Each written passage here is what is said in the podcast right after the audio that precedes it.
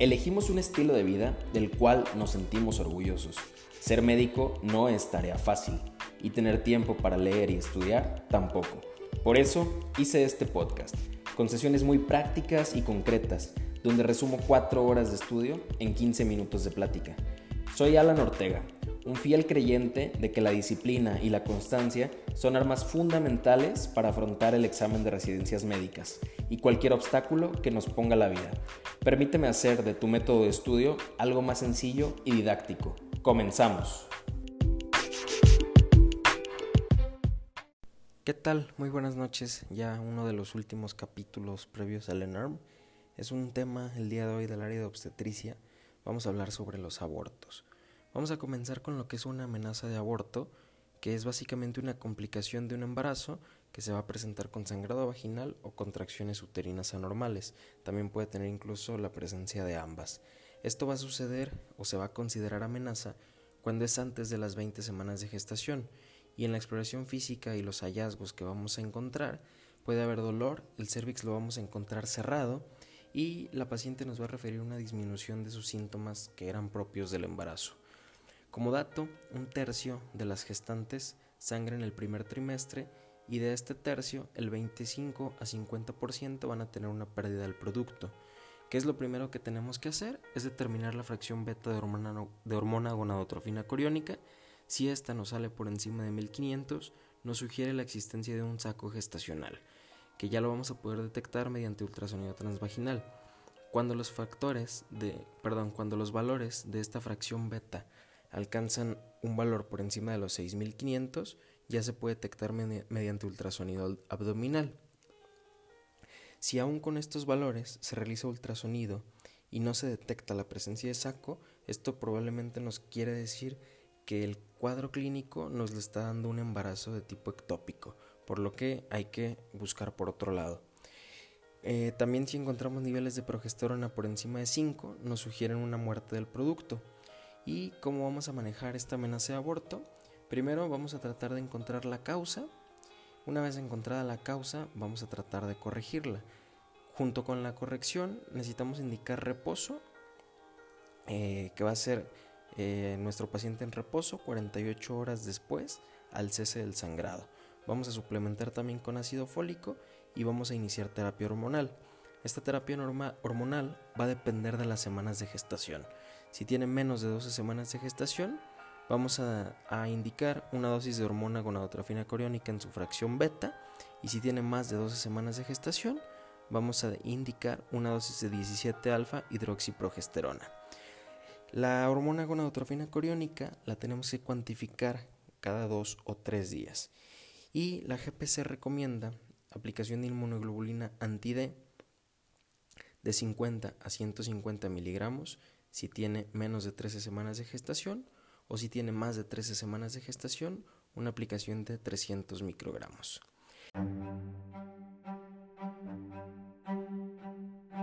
Alto, te invito a que formes parte de mi comunidad de Patreon donde encontrarás, al igual que tú, a cientos de personas que comparten el sueño de ser residente. Si formas parte de mi comunidad, tendrás acceso a material de estudio exclusivo, apoyo con técnicas de estudio, así como clases con especialistas en cada tema, que te servirán como guía para convertirte en el residente que tanto deseas ser.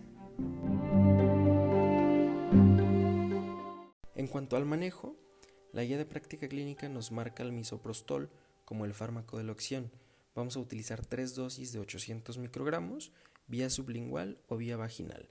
Si decidimos hacerlo vía sublingual, la dosis la vamos a aplicar cada 3 a 4 horas. Si decidimos hacerlo vía vaginal, nuestra dosis va a ser cada 4 o 6 horas.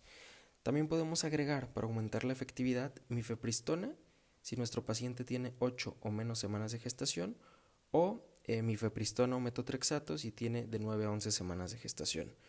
El tratamiento va a ser ambulatorio cuando nuestra paciente presente menos de 10 semanas de gestación o tiene que ser intrahospitalario si hay 10 o más semanas de gestación. Después de aplicar la primera dosis de misoprostol, tenemos que citar a nuestro paciente a las 24 horas posteriores con datos de alarma y eh, ultrasonido en la primera semana. En cuanto a las opciones quirúrgicas, tenemos ALAMEU y alegrado uterino instrumentado. El AMEU lo vamos a preferir en abortos incompletos y diferidos o cuando tengamos dilatación menor a un centímetro.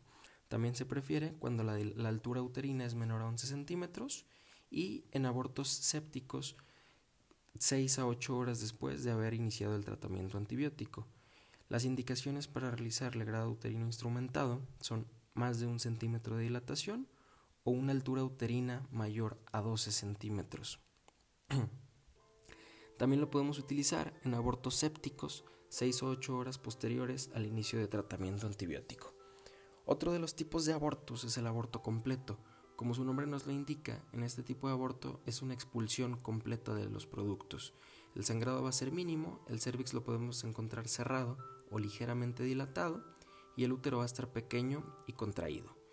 Aquí vamos a encontrar que la hormona de gonadotrofina ya va a estar, eh, va a presentar una negativización y tienen que desaparecer los síntomas propios del embarazo. El 75% de los abortos completos van a suceder en las primeras 8 semanas de gestación y por lo general van a estar eh, relacionados a un tipo de anomalía congénita o algún tipo de monosomía o trisomía. El manejo de este tipo de aborto es expectante. En cuanto al aborto diferido, este va a ser una retención de productos una vez que el producto ha muerto. ¿Cómo lo vamos a, identificar? Pues vamos a tener una falta del crecimiento uterino, el sangrado puede ser intermitente y lo podemos detectar también mediante puntilleo o una descarga color marrón que va a ser intermitente también. La principal complicación de este tipo de aborto es la coagulación intravascular diseminada, por lo, que, por lo que debemos de monitorizar el fibrinógeno hasta que se logre la expulsión completa. Aquí, en cuanto a las opciones, tenemos misoprostol con mifepristona de primera línea. De segunda línea tenemos dilatación y curetaje, debe de tener entre 12 y 14 semanas de gestación. Y como tercera línea, para los para cuando se tenga 14 o más semanas de gestación, tenemos a la evacuación como les había comentado, para evacuar eh, un aborto diferido se prefiere el AMEU. Y el aborto habitual es tres o más abortos de manera espontánea, generalmente se asocia a normalidades uterinas o incompetencia cervical. La guía de práctica clínica lo marca como recurrente cuando se ha presentado un aborto en dos o más ocasiones y esta puede ser de manera alternada o puede ser consecutiva. Aquí, ¿qué vamos a hacer? Se sugiere a nuestro paciente consejería, eh, tratar de buscar eh, alguna de, las, de los problemas que nos pueda estar generando este tipo de abortos habituales, como diabetes mellitus, hipotiroidismo, eh, lupus eritematoso o síndrome antifosfolípidos. También tenemos que investigar mediante un análisis cromosómico alguna alteración que pueda tener la paciente o la existencia de agentes infecciosos. También tenemos que realizar un ultrasonido y determinar cariotipo para tratar de encontrar la causa de este tipo de aborto. Eh, como opción, aquí tenemos al cerclaje, lo podemos aplicar a feto vivo en el primer trimestre de gestación y cuando se tenga el antecedente de tres o más pérdidas. Y por último, tenemos el aborto séptico, el diagnóstico es eminentemente clínico y lo podemos clasificar en tres grados.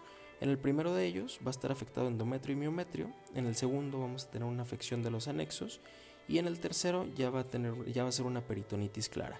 En cuanto a los esquemas de tratamiento, la guía de práctica clínica nos marca dos como de elección. El primero es Ampigenta y el segundo es Clinda con Metro. Se sugiere también la aplicación de toxoide tetánico y la evacuación 6 a 8 horas posteriores de haber iniciado el tratamiento. Este tenemos las opciones que ya les había comentado, legrado uterino y AMEU. Nos vamos a basar para elegirlo en los centímetros de dilatación y en la altura uterina.